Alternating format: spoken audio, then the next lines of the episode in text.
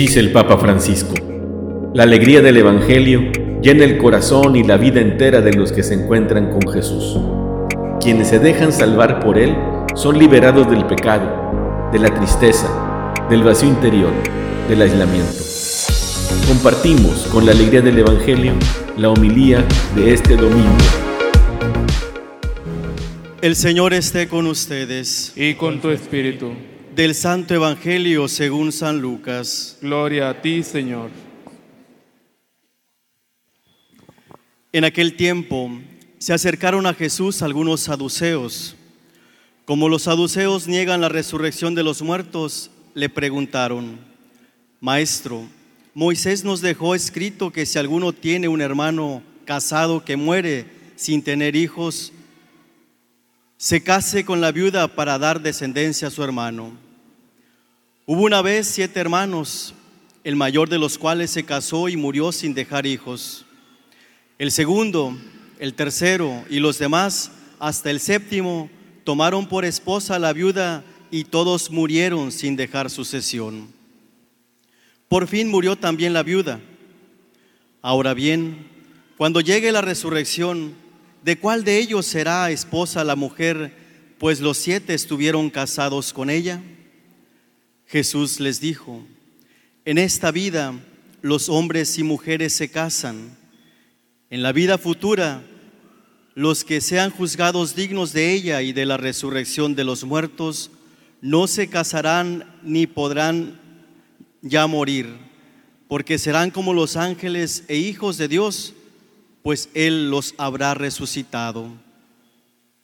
Y que los muertos resucitan, el mismo Moisés lo indica en el episodio de la zarza, cuando llama al Señor Dios, Dios de Abraham, Dios de Isaac, Dios de Jacob, porque Dios no es Dios de muertos, sino de vivos, pues para Él todos viven. Palabra del Señor. Gloria a ti, Señor Jesús. ¿Quién sabe por qué? Desde que era niño y mis papás eh, nos llevaban a misa, mis hermanos y a mí, me llamaba la atención cómo concluía el credo. A lo mejor porque se me decía una oración demasiado larga y ya quería que se acabara. Y se me quedó esa expresión eh, y me llamaba la atención, digo, hasta se me parecía que sonaba bonito. Espero la resurrección de los muertos y la vida del mundo futuro. Amén. Y es parte de la fe cristiana. Si nosotros nos declaramos cristianos, es porque creemos en la vida eterna, creemos que hay un más allá. Y además también creemos porque así Jesús nos lo ha revelado, que no seremos seres meramente espirituales, sino que como Él habremos de resucitar. En el centro de nuestra fe está nuestra fe en la resurrección de Cristo. Y si Jesucristo murió y resucitó, nosotros como Él vamos a morir, pero también vamos a resucitar con Él. Y creemos todos en la vida eterna que será una experiencia, un estado, una situación en la, en la que todos estaremos juntos. Y yo creo que también me llamaba la atención ese término de la resurrección de los muertos, porque de niño imaginaba a las tumbas abrirse y salir a los muertos. Ya muchos años después salieron series y películas de Walking Dead y quizá me imaginaba yo un poquito eso, a los muertos saliendo de sus tumbas como zombies. Pero no, la fe en la resurrección no es así. Hoy Jesús nos dice que la situación en el otro mundo, aunque vamos a ser los mismos, será diferente. Hoy dice Jesús de una manera muy bella, vamos a ser como ángeles. Y no porque nos vayan a salir alas y vayamos a tener una eh, túnica blanca con alguna costura dorada. No, seremos como ángeles porque estaremos en la presencia de Dios y viviremos en la presencia de Dios. Y dice hoy Jesús, y ya no vamos a poder morir. Hace unos días celebrábamos la fiesta de los fieles difuntos que ha tenido cada vez más arraigo en la cultura mexicana. Eh, me di una vuelta a la plaza cuando inauguraron el altar de muertos y un día antes también y había el concurso de las Catrinas y de los Catrines y estaban las personas representando como calaveras, como ya conocemos. Y ha sido una tradición entrañable, pero en el fondo, en el fondo de todo eso está nuestra fe en la resurrección, en una vida que Dios nos da con abundancia. También no me dejo de, no me canso de ver esta película, Coco. Lo único que no me gusta es que se piense que cuando alguien olvida ya un muerto, desaparece en la nada. Pues eso no es así. Esa no es la fe de nosotros los cristianos. Nosotros creemos que la vida eterna es eso, vida eterna.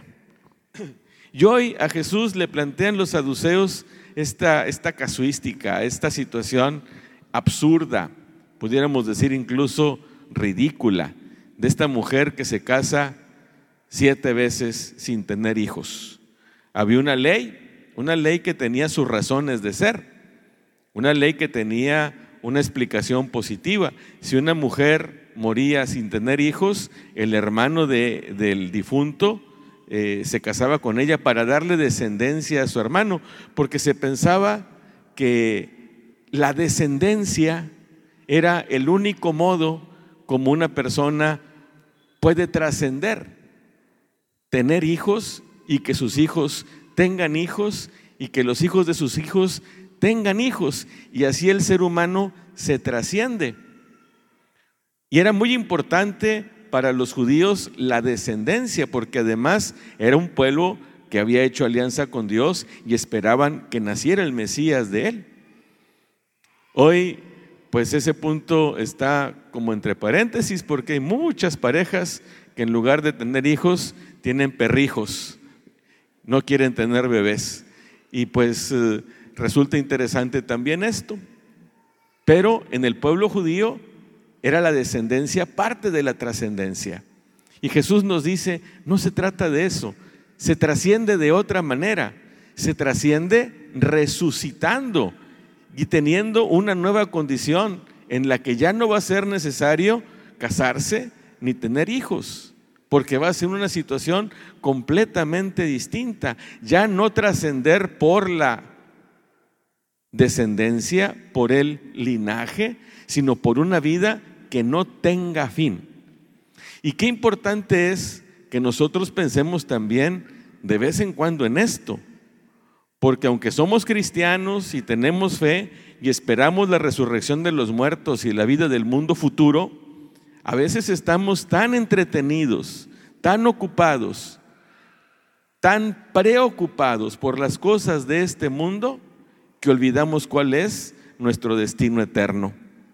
Y tenemos que pensar que este mundo es pasajero y que la vida plena viene después de la muerte.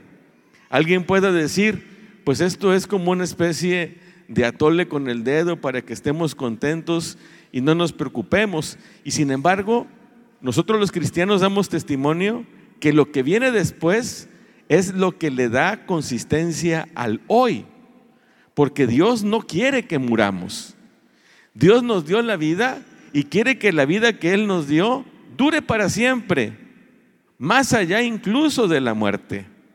Los saduceos presentan a Jesús un panorama tétrico, un panorama de muerte, ocho muertos, los siete hermanos y la mujer. En cambio Jesús presenta no un panorama de muerte y de esterilidad, sino presenta una perspectiva de vida y de vida en abundancia. Nosotros somos sus hijos y Él quiere que la vida que Él tiene la tengamos nosotros y nos la quiere compartir. Y por eso su Hijo murió y resucitó, para que los que muramos con Él también resucitemos con Él. Vamos a pedirle al Señor que la vida que hoy tenemos la vayamos encarrilando hacia la vida que nos espera y que tengamos esperanza en que las cosas de este mundo hay que ocuparse de ellas y son importantes, pero a final de cuentas son pasajeras y son relativas y no nos dan el sentido de la vida que nosotros buscamos desde lo más profundo de nuestro interior, sino que la vida tiene una trascendencia y va más allá de este espacio y de este tiempo. Sino qué sentido tiene que recordemos a nuestros seres queridos que han fallecido. Nosotros creemos que Dios les comparte su vida. Y dice hoy la palabra de Dios, hay que ser dignos de merecer esta vida eterna y de ser hijos de esta nueva situación, como hijos e hijas de Dios que somos. Y eso, repito, le puede dar una perspectiva muy bonita y muy interesante a nuestra vida presente, si tenemos en cuenta que estamos de paso y que esperamos un mundo, una tierra un cielo nuevo en donde ya no habrá tristeza, ni enfermedad, ni dolor. Una vida plena que Dios quiere compartir con nosotros.